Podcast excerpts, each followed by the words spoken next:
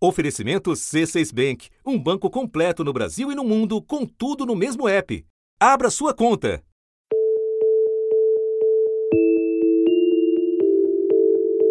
Vegetação preservada, cobre, ouro, diamante e petróleo. Não é sem motivos que a zona de Essequibo, na Guiana, provoca atritos. A disputa pela região acirrou depois de 2015, quando o petróleo foi descoberto no litoral guianense. Nos últimos dias, o governo da Venezuela, país que faz fronteira com a Guiana, foi responsável por elevar as tensões e retomar atritos históricos na região. Os chefes de governo dos dois lados se posicionaram. Venezuela is prohibited from annexing Guyanese territory. tema del Esequibo para Venezuela, 150 años después, es un tema Hoje, a Guiana é dona de 11 bilhões de barris de petróleo. É só 0,6% do total de reservas do planeta. Mas significa muito dinheiro para um país de 800 mil habitantes e que tem um território comparável ao de Roraima. No domingo, os venezuelanos votaram em um referendo que propôs a anexação da região de Essequibo ao país. Apesar do baixo comparecimento, mais de 95% dos eleitores votaram a favor dessa tomada de território, o que só aumentou a preocupação de países vizinhos, como o Brasil. Eu acho que só tem uma coisa que o mundo não está precisando. Só tem uma coisa que a América do Sul não está precisando agora, é de confusão. Então eu espero que o bom senso prevaleça. Obrigado. Do lado da Venezuela e do lado da Guiana. Agora, a política externa brasileira pode ter diante de si um dos seus maiores desafios em muito tempo, como explicaram os professores Daniel Souza e Guilherme Casarões em episódio recente aqui no assunto. O presidente Lula vai ter que tomar muito cuidado. Como é que ele vai mediar o conflito, o potencial conflito entre Venezuela e Guiana? O Brasil não tem como se furtar o Brasil não tem como se esconder. O Brasil vai ser claramente o mediador desse tema e vai ter que é, transitar nele com bastante, bastante cuidado. E mesmo que a gente entenda a antiguidade dessas reivindicações, é, é um desafio que o Brasil vai ter que enfrentar e que vai ser talvez o grande teste da política externa e da capacidade diplomática do governo Lula.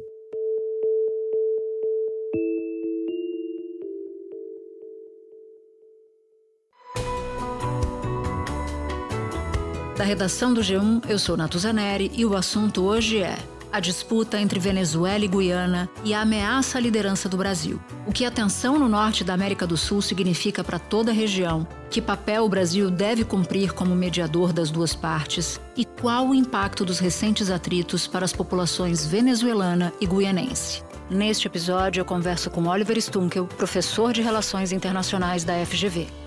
Terça-feira, 5 de dezembro.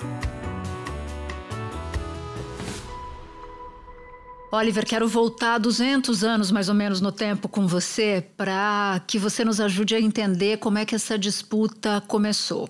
Então, é, do lado venezuelano, houve acima de tudo uma colonização espanhola e na região que hoje é a Guiana, inicialmente uma colonização holandesa.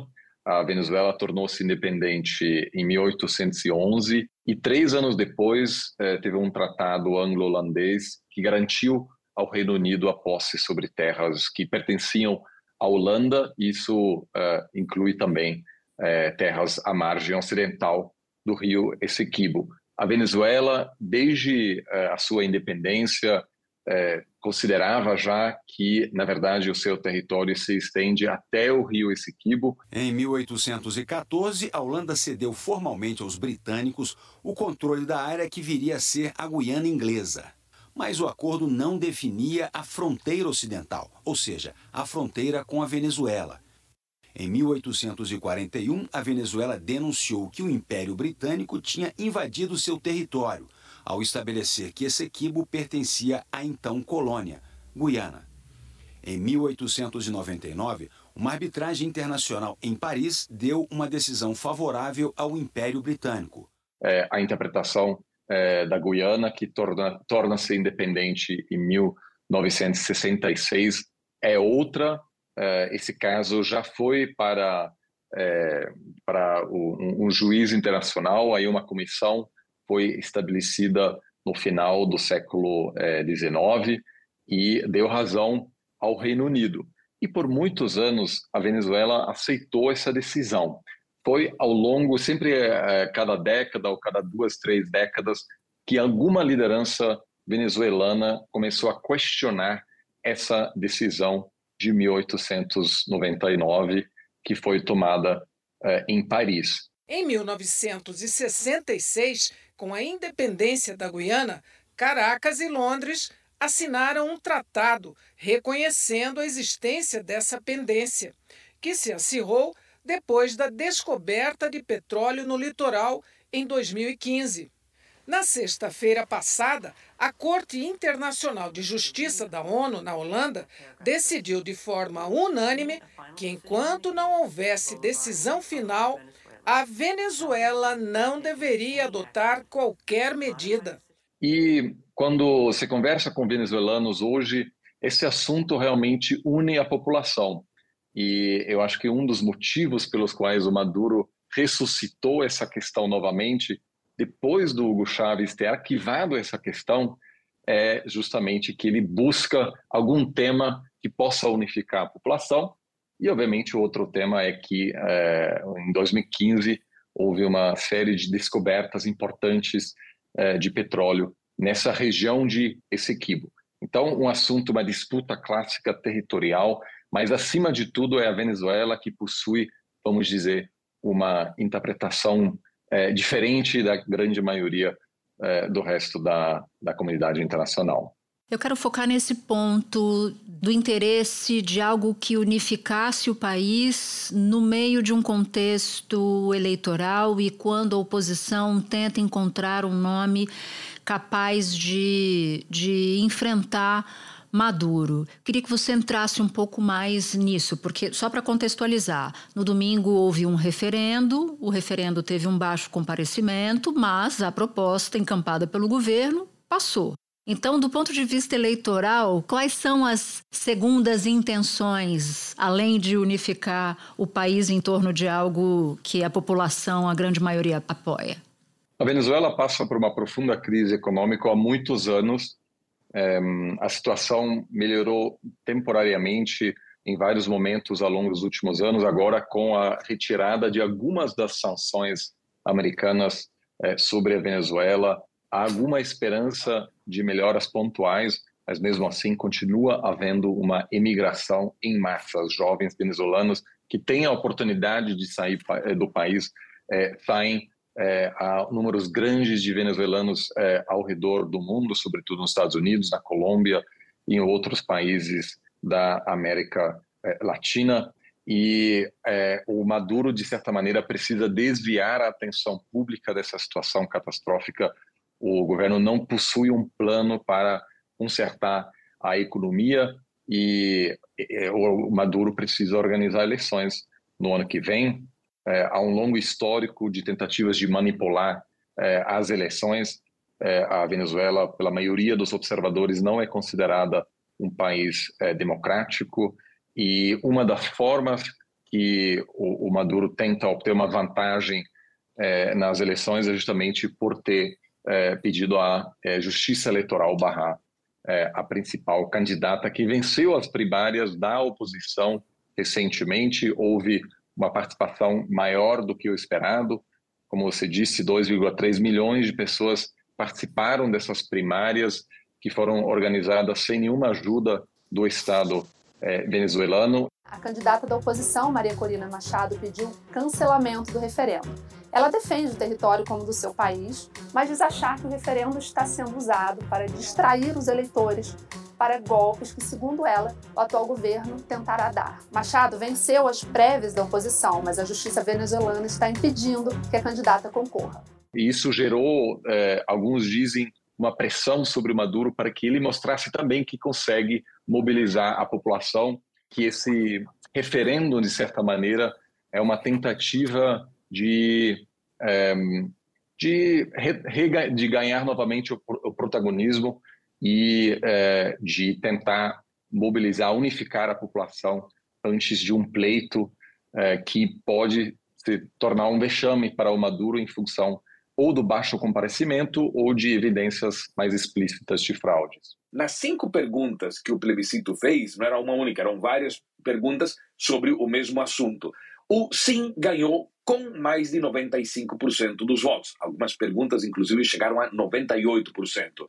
Agora eu quero falar sobre o que nos afeta em termos de, em termos de fronteira, porque o Brasil reforçou agora a presença militar na fronteira com a Venezuela, colocou mais de 60 militares, já havia 70 ali fazendo a vigilância do local. Como é que você avalia, Oliveira, o risco de um conflito militar na região? As forças venezuelanas, as forças militares venezuelanas, elas estão se preparando para uma guerra? Há sinais disso? A princípio, eu acho que o risco de guerra é bastante baixo. Afinal, o principal objetivo desse referendo é mobilizar a população, fomentar um nacionalismo. E ele conseguiu dividir a oposição, algo que o chavismo tem conseguido com frequência ao longo das últimas duas décadas.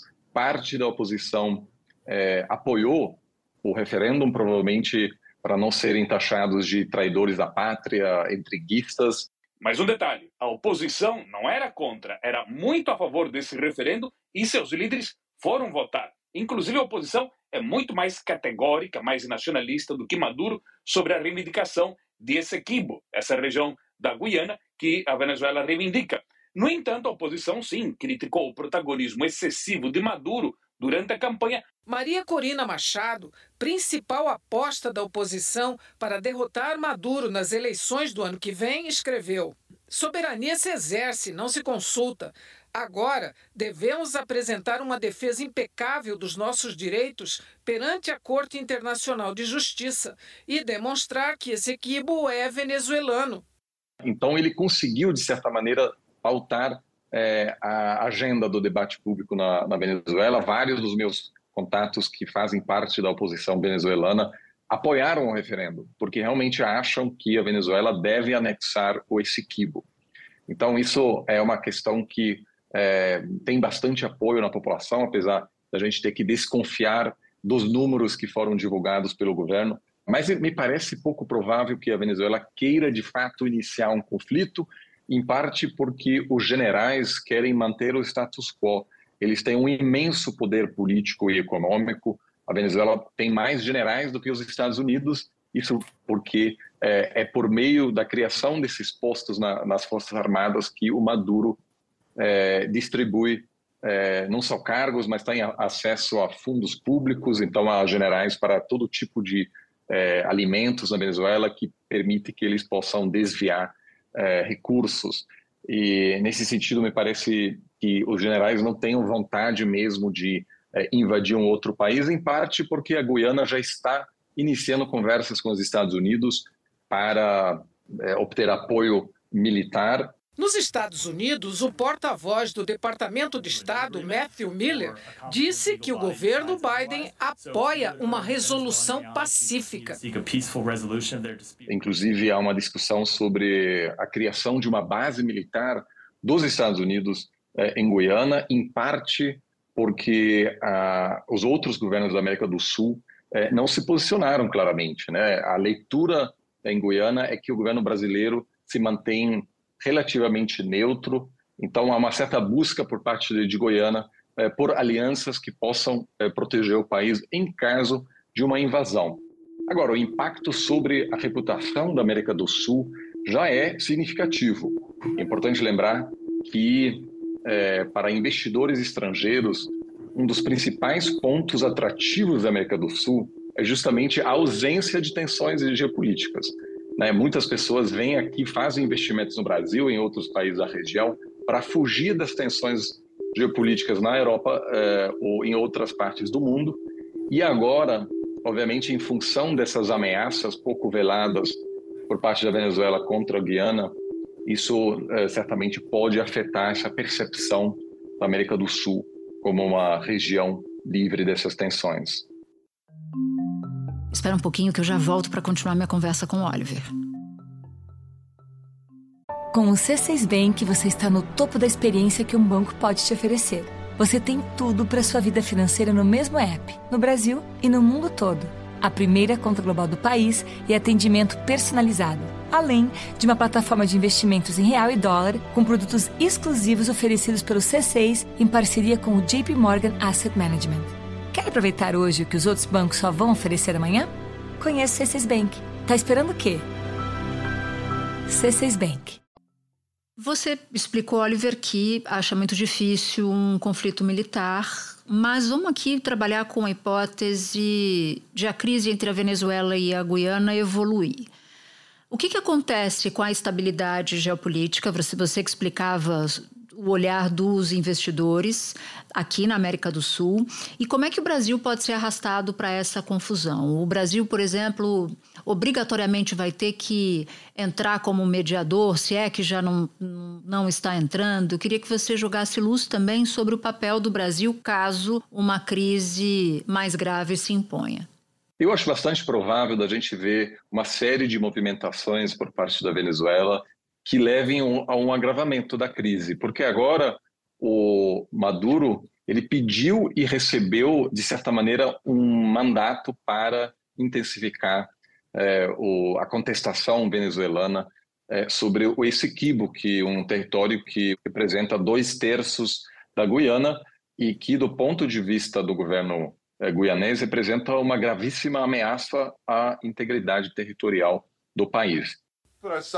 Em entrevista à BBC, o presidente da Guiana, Irfan Ali, disse hoje que teme que a Venezuela possa ir além da retórica e haja de maneira irresponsável e aventureira. Que não está subestimando a situação e, por isso, tem pedido ajuda à comunidade internacional. E é importante lembrar também que a Venezuela, eh, as Forças Armadas da Venezuela, possuem armamentos muito sofisticados, tem uma colaboração, é, inclusive com a Rússia, enquanto Guiana praticamente não tem forças armadas. É, então, nesse sentido, é normal que esse país se sinta forte, muito vulnerável nessa situação.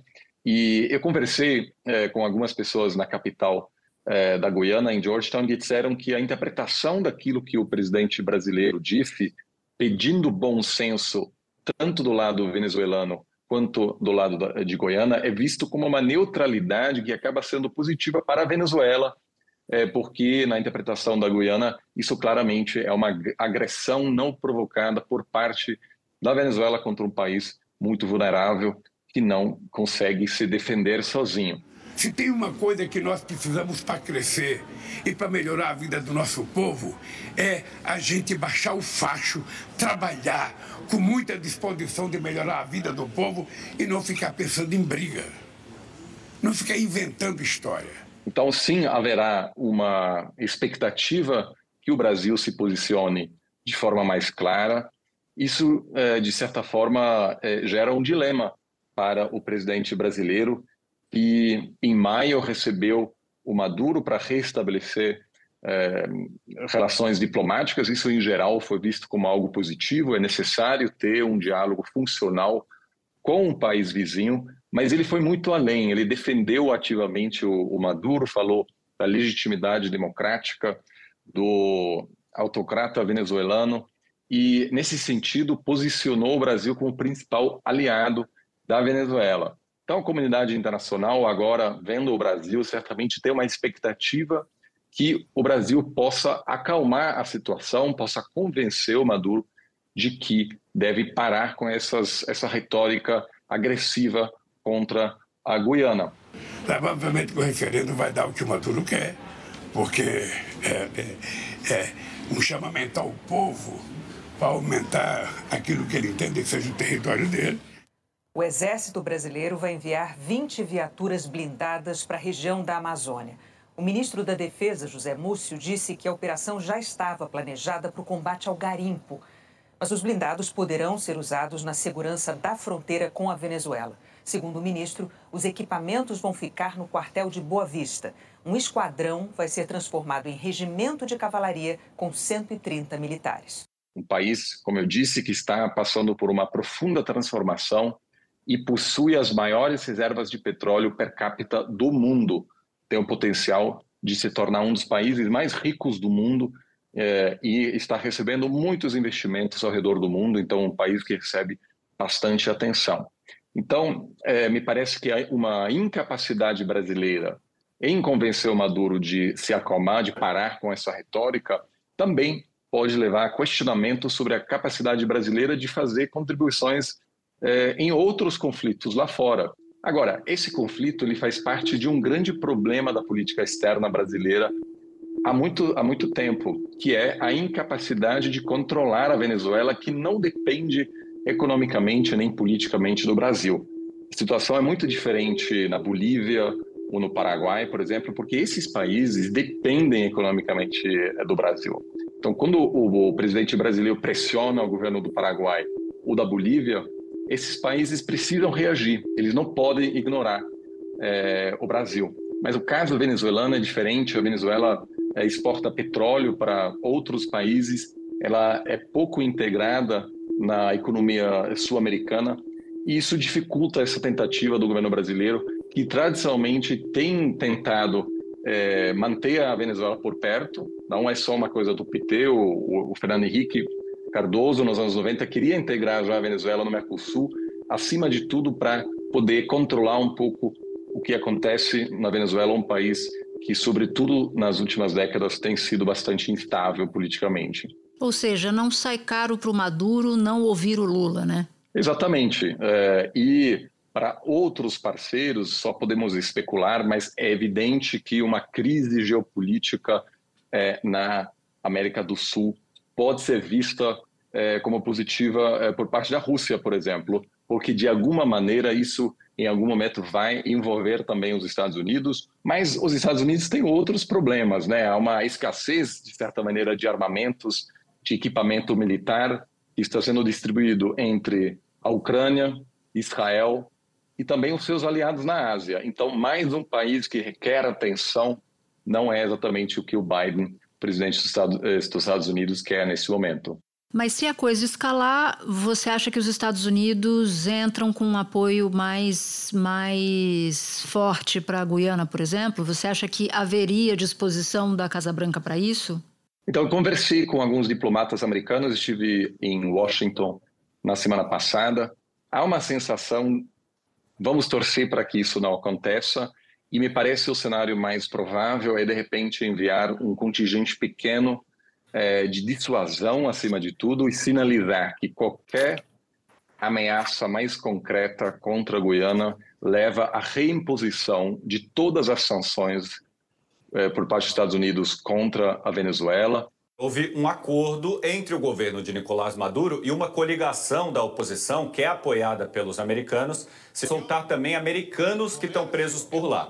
Os Estados Unidos anunciaram uma licença de seis meses para que a Venezuela produza e venda petróleo livremente e também que a estatal mineradora de ouro possa fazer negócios internacionais. Mas o Departamento do Tesouro americano avisou que está preparado para revogar essas sanções se Maduro não se comportar o, o Biden, na verdade, está tentando minimizar as sanções porque enfrenta eleições no ano que vem e um dos principais problemas é a imigração. E há um entendimento nos Estados Unidos de que essas sanções amplas dos Estados Unidos contra a Venezuela agravam a imigração venezuelana aos Estados Unidos. Então, é, na verdade, essa estratégia americana de retirar as sanções, é, de olho nas, nas eleições americanas do ano que vem, pode ser revertida se houver um entendimento de que o Maduro está indo longe demais. Mas, por enquanto, a interpretação dominante é, em Washington é que o Maduro está apenas blefando para ou obter uma vantagem nas eleições ou de até dizer, em função dessa tensão geopolítica que nós estamos enfrentando, eu vou é, declarar o estado de emergência e adiar as eleições venezuelanas. Afinal, o Maduro quer fazer de tudo para evitar eleições justas e livres. Aliás, esse aspecto me parece um aspecto bem importante de a gente avaliar nos próximos movimentos do Maduro. E lembrar esse momento que você, um pouquinho antes, se recordava de quando o Brasil estendeu o tapete vermelho para o Maduro ir a, a, a Brasília e o presidente Lula foi super cobrado. E ele chegou a responder que, numa, numa entrevista lá no Itamaraty, que o ex-ministro, ex-chanceler Celso Amorim havia ido para a Venezuela, conversado com pessoas lá e que ele tinha certeza que as eleições seriam eleições, é, que haveria eleições, né? E que as eleições correriam normalmente. Se essa hipótese acontecer, que você levanta aqui, o Brasil também fica numa posição bem complicada, porque bancou a Venezuela quando muitos tinham dúvida, né? Sim, eu acho que o cenário de eleições livres realmente competitivas é um cenário pouquíssimo provável. Sim. Afinal, a, a justiça eleitoral venezuelana, que está totalmente alinhada com o presidente Maduro, decidiu barrar a principal candidata da oposição. Ou seja, então das três opções, duas são claramente ruins para o Brasil. Estou falando de três opções aqui. A primeira é, não haver nada, não haver escalada e tudo continuar como está, apesar do referendo aprovado. Dois, uma escalada que acabe culminando com a invasão da Guiana, e aí o Brasil tem a sua posição de líder questionada, ou seja, queima o filme do Brasil e das suas pretensões. E na opção número três, isso virá desculpa para não realização das eleições ou realização com critérios ainda mais totalitários que também acabam ofuscando ou atingindo a imagem do Brasil que sempre esteve no, nos períodos petistas próximos aos governos primeiro do Chávez e depois agora do Maduro. Sim, eu concordo. E na verdade a crise já produziu algo negativo para o Brasil. Uh, um dos objetivos da política externa brasileira é minimizar a presença militar de atores extra-regionais. Isso quer dizer que o Brasil, a princípio, é cético em relação a bases americanas, por exemplo. Agora, com essa situação da Guiana, é muito provável que a Guiana fará de tudo para convidar os Estados Unidos a estabelecer pelo menos uma base pequena.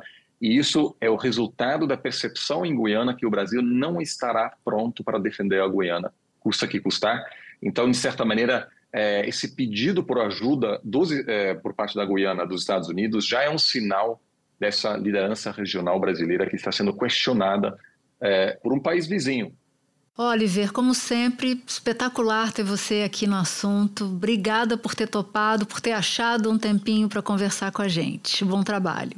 Muito obrigado pelo convite. Este foi o assunto, podcast diário disponível no G1, no Globoplay, no YouTube ou na sua plataforma de áudio preferida. Comigo na equipe do assunto estão Mônica Mariotti, Amanda Polato, Lorena Lara, Luiz Felipe Silva, Gabriel de Campos, Tiago Kazuroski e Felipe Neri. Neste episódio colaborou também Ellen Menezes. Eu sou Natuzaneri e fico por aqui. Até o próximo assunto.